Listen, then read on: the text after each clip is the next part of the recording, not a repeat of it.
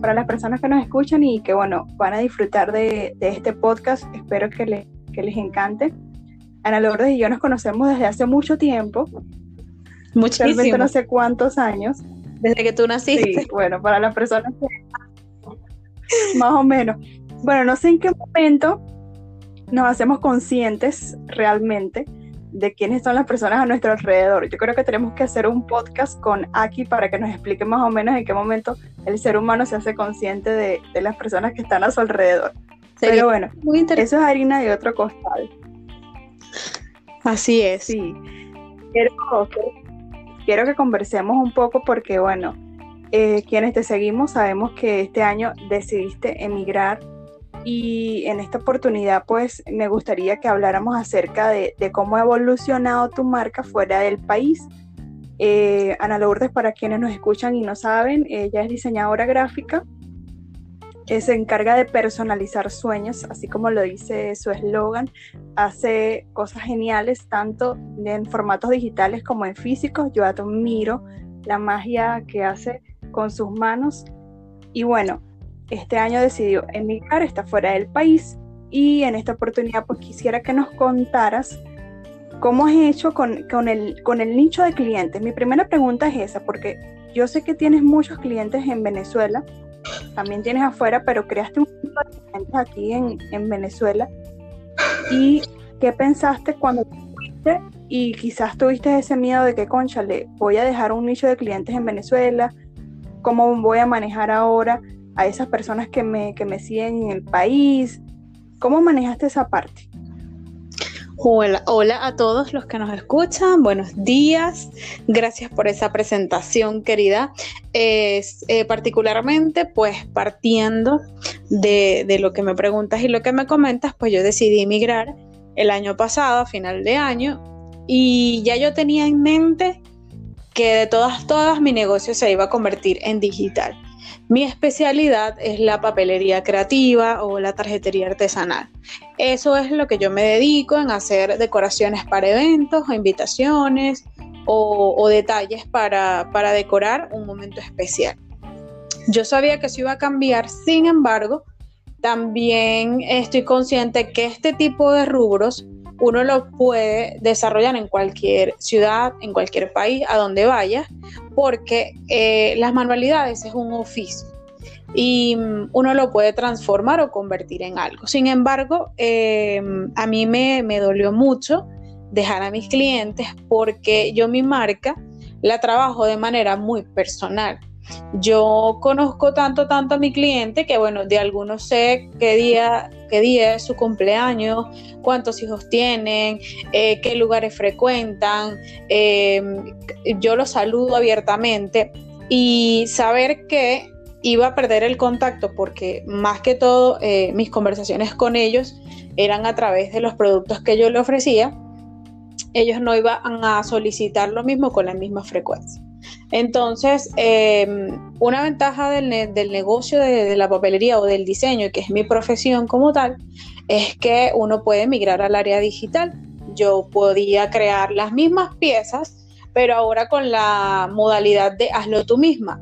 Eh, o en su defecto, aliarme con mi asistente, que yo dejé un asistente en, punto fijo, y, y tener como eso, que mi asistente preparara el producto físico o que en su defecto este cliente eh, lo hiciera él mismo.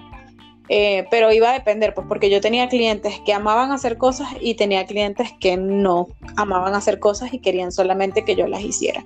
Entonces yo solamente tomé la decisión de vamos a manejarlo todo en digital, además que yo tenía que adaptarme a otros conocimientos aquí yo tenía que saber cómo es emprender en otro país, qué requisitos se necesitan y, de todas, todas yo tenía como que alejarme un poquito de producir para empezar a estudiar este nuevo entorno en el que decidí que va a seguir creciendo mi marca.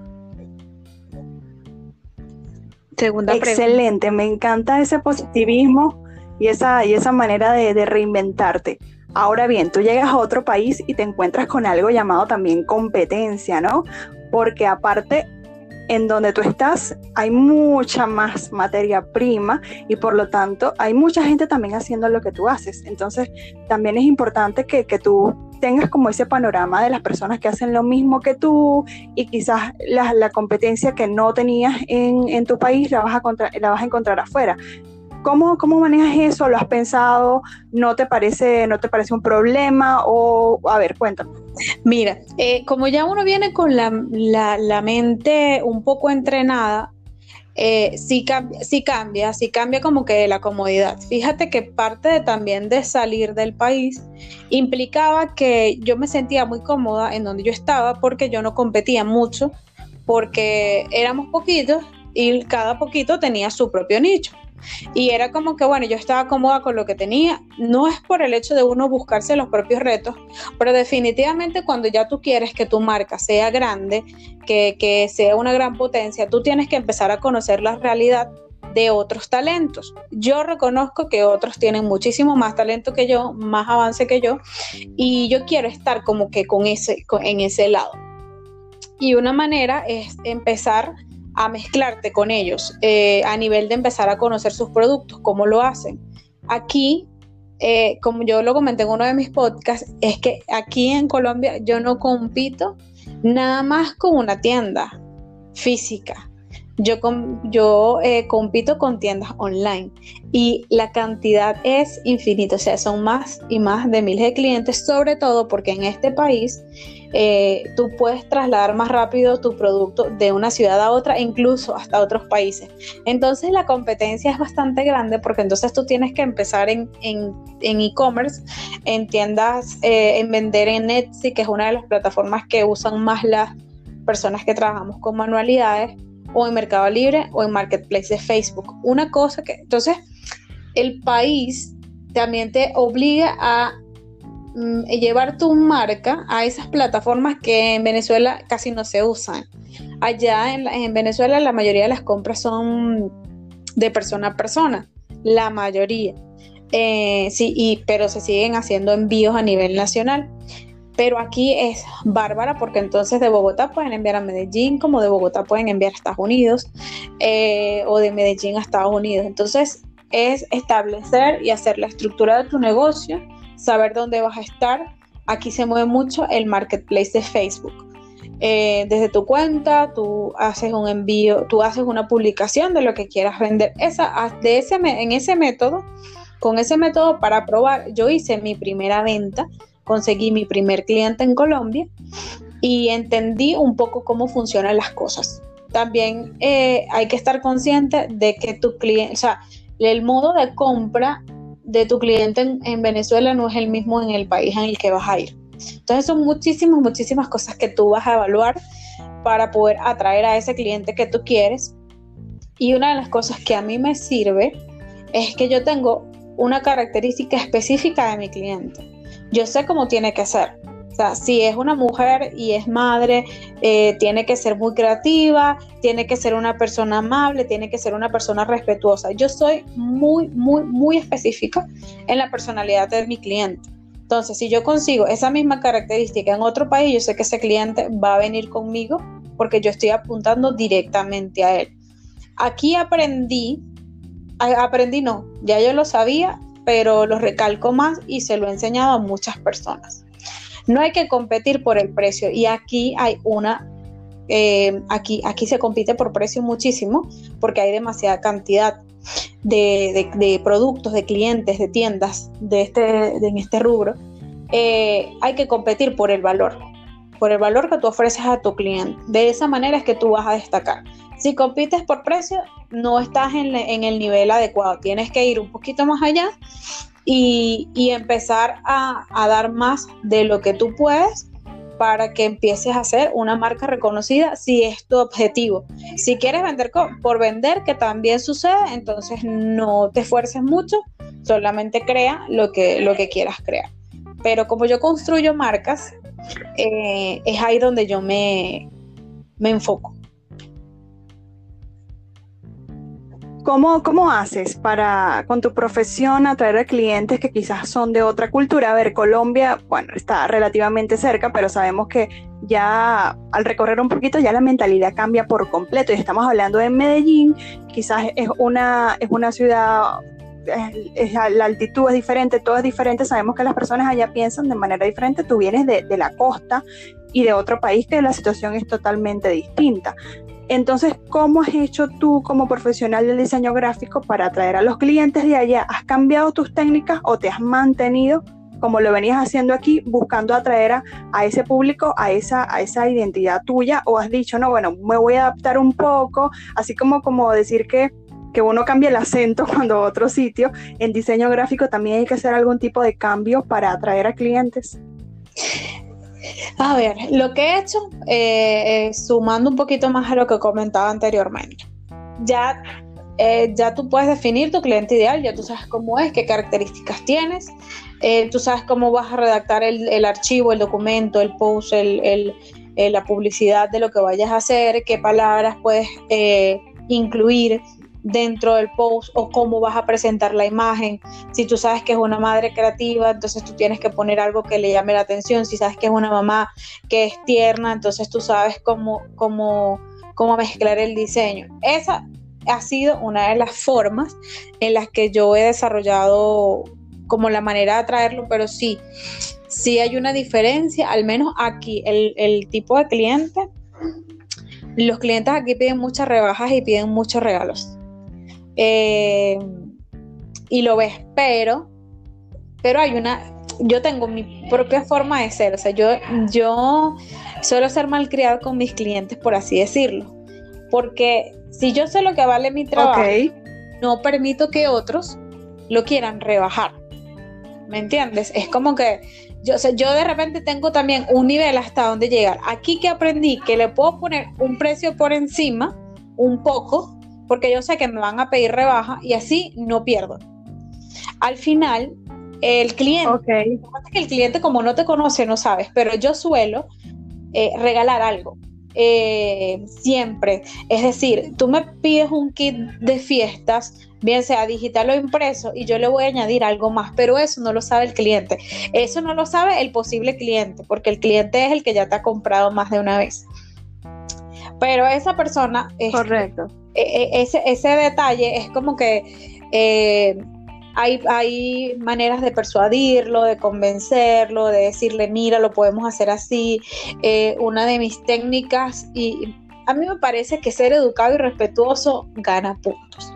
Y si tú saludas bien a tu cliente desde el primer momento, lo saludas con, con, con cariño de verdad, es la persona que está valorando tu trabajo. Eh, tú tienes que atender con gusto a esa persona, porque es un agrado que, te, que alguien le llame la atención lo que tú haces y que decida comprarte es grandioso. Entonces, tú tienes que, saludar con cariño, con respeto, guardar su nombre, saludarla eh, de manera personalizada, decirle, hola señora Carmen, ¿cómo está usted?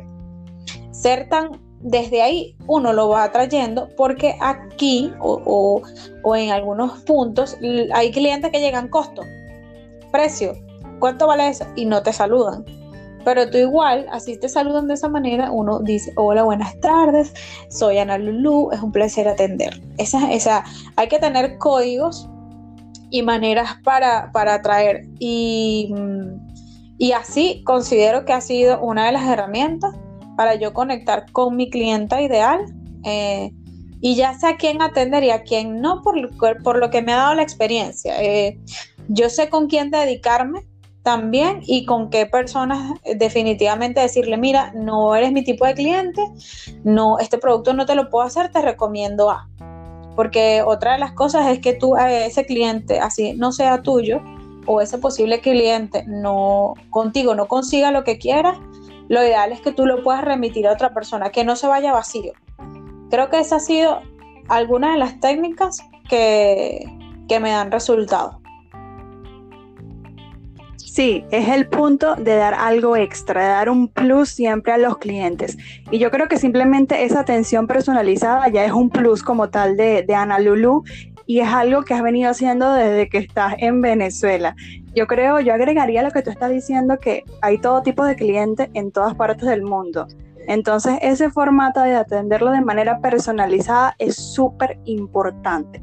Ahora, también me gustaría saber, poniéndonos un poco en el contexto del COVID-19 y sabemos que todo el mundo está en cuarentena, obviamente tú también lo estás viviendo allá, esto ha sido un reto para todas las personas, ¿cómo lo has afrontado tú? Porque sabemos que los venezolanos que, están afuera tienen que, no pueden parar, hay que generar ingresos, a pesar de que tu empresa es, es, es amplia y, y digitalmente, bueno, tú puedes seguir evolucionando.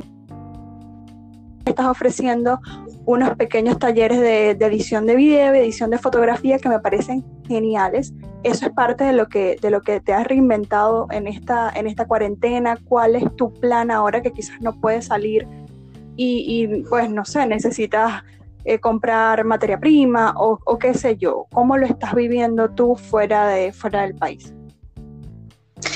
Bueno, en otros países sucede algo interesante y es que los servicios funcionan. Em, limitados, pero funcionan.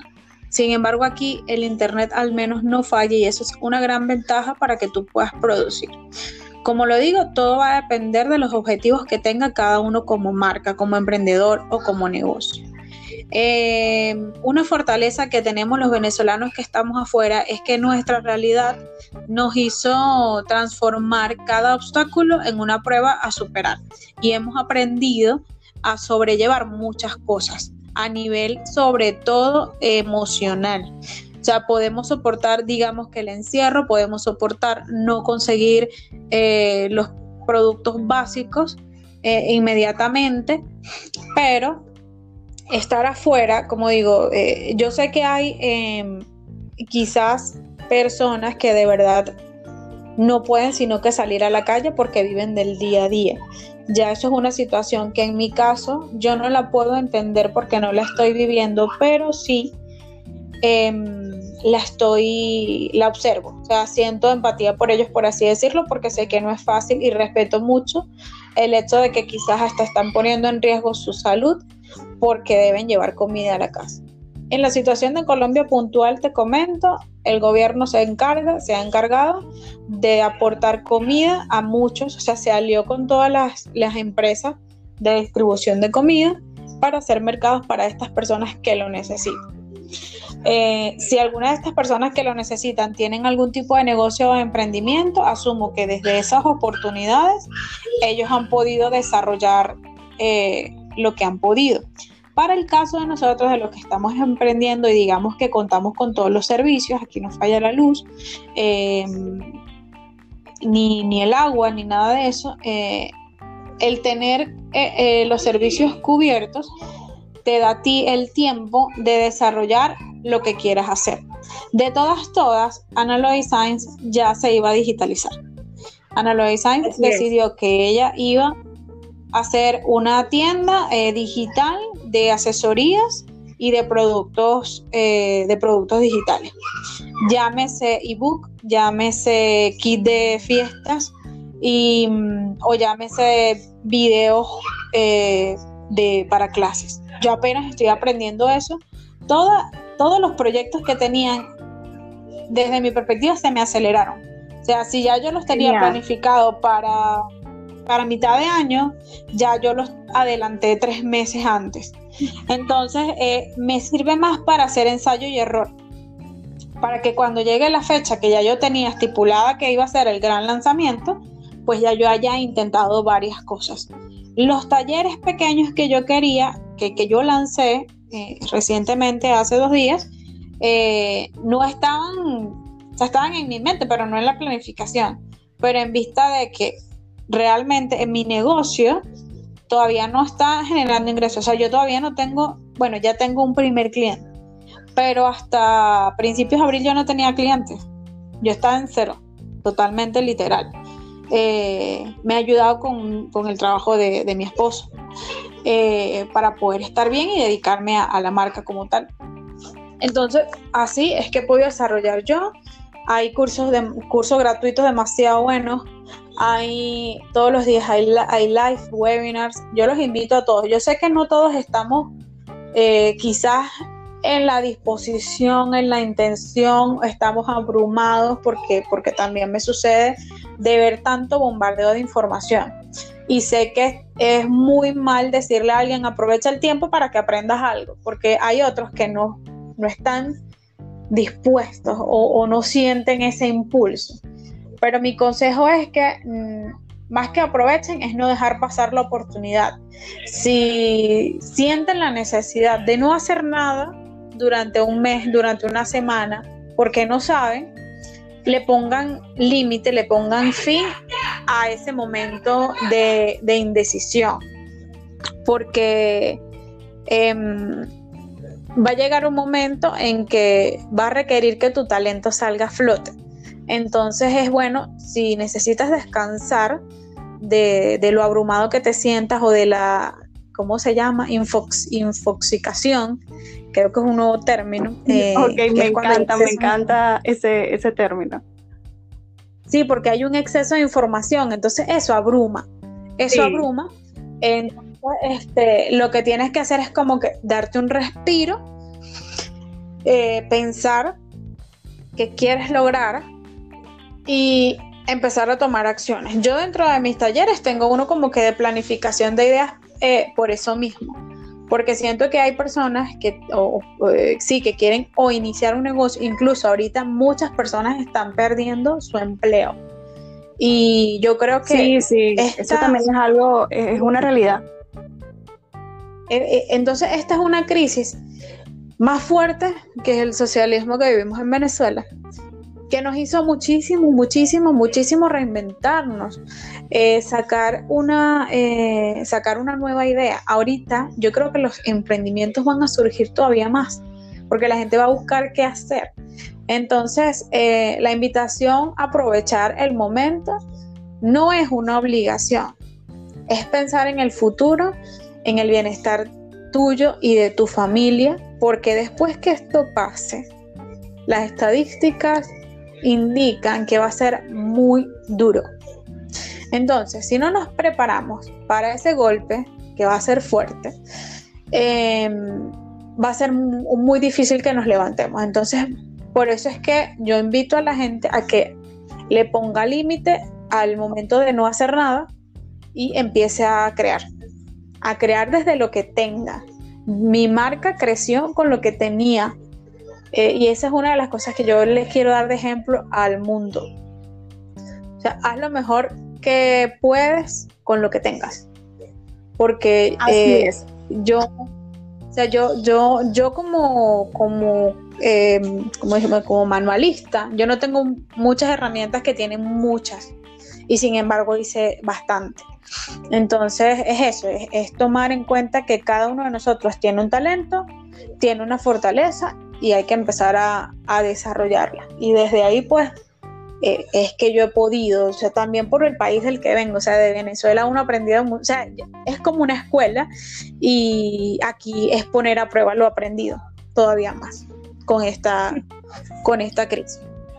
Claro que sí, yo creo que tu marca Anelo Designs creció y se entrenó en Venezuela, eso quiere decir que está hecha a prueba de todo.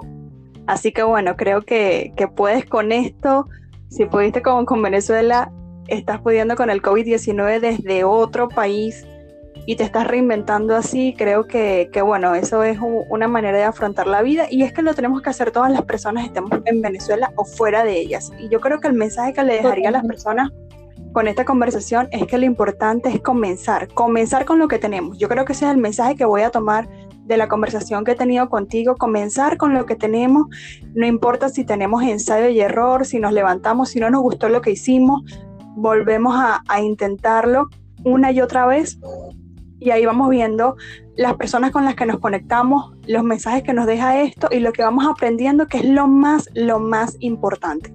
Bueno, Ana, de verdad me ha encantado hablar contigo, aunque no, aunque, aunque parezca mentira, no, no, nunca hablamos nunca tenemos la oportunidad de, hablar mucho. Para mí estos podcasts son una oportunidad de conectarme con la gente que está afuera, eh, porque no soy de, conversar mucho vía WhatsApp. Realmente, bueno, tengo tengo varias cositas pendientes, la bebé y todo esto, que, que, en otra oportunidad, en otro podcast se los comentaré. Así que esto es una oportunidad maravillosa para conectarme con la gente que quiero y está afuera.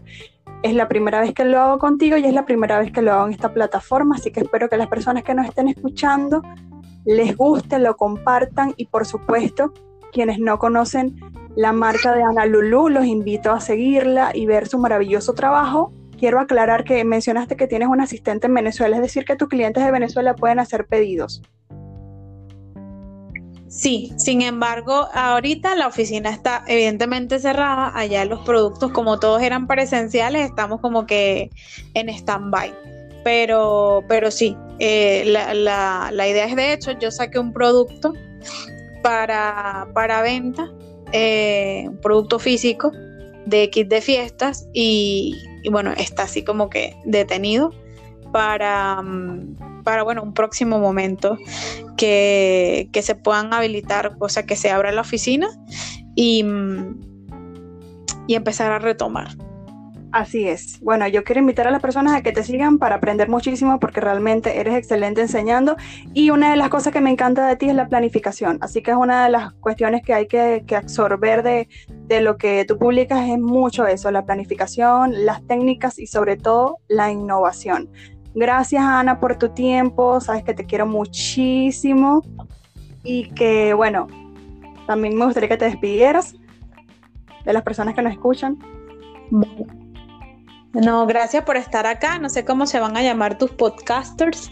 Yo me despido de mis bellezos, que es la comunidad que yo tengo, que he formado muy bonita dentro de, de, mi marca. Eh, pero sí, gracias a todos por, por escucharnos. Este es el primero, como tal, este, este tipo de entrevista puede tener algún tipo de detallito, pero estamos aprendiendo. Fue un placer y un lujo para mí enseñarte esta plataforma que es con la que yo grabo mis podcasts. Y les pido disculpas si escuchan a mis vecinos, porque aquí en este país se escucha todo. Creo que van a sonar cositas por ahí. O sea, no aquí se escucha todo. En mis podcasts han salido unas cosas demasiada risa y, yo no las evito. Porque yo no las evito porque yo soy así, o sea, la vida hay que vivirla como venga y como salga. Entonces, este, ya más profesional. Exactamente, súper natural. Entonces ya cuando venga todo, como que con más este, equipos, ya uno puede ir mejorando esas cosas. Claro que Espero que hayan disfrutado esto. Este, y que, bueno, que disfruten esto, que que los que estén en casa disfruten este tiempo para aprender, para crear, para compartir y para crecer. Así es. Y claro que sí, súper natural porque además estamos en casa. Gracias por escucharnos. Será hasta un próximo episodio de un podcast con Ari Floresene. Yo me despido de los bellezos y las bellezas de Ana Lulu mientras decido qué nombre le voy a poner a, a mis oyentes. Chao, chao. chao.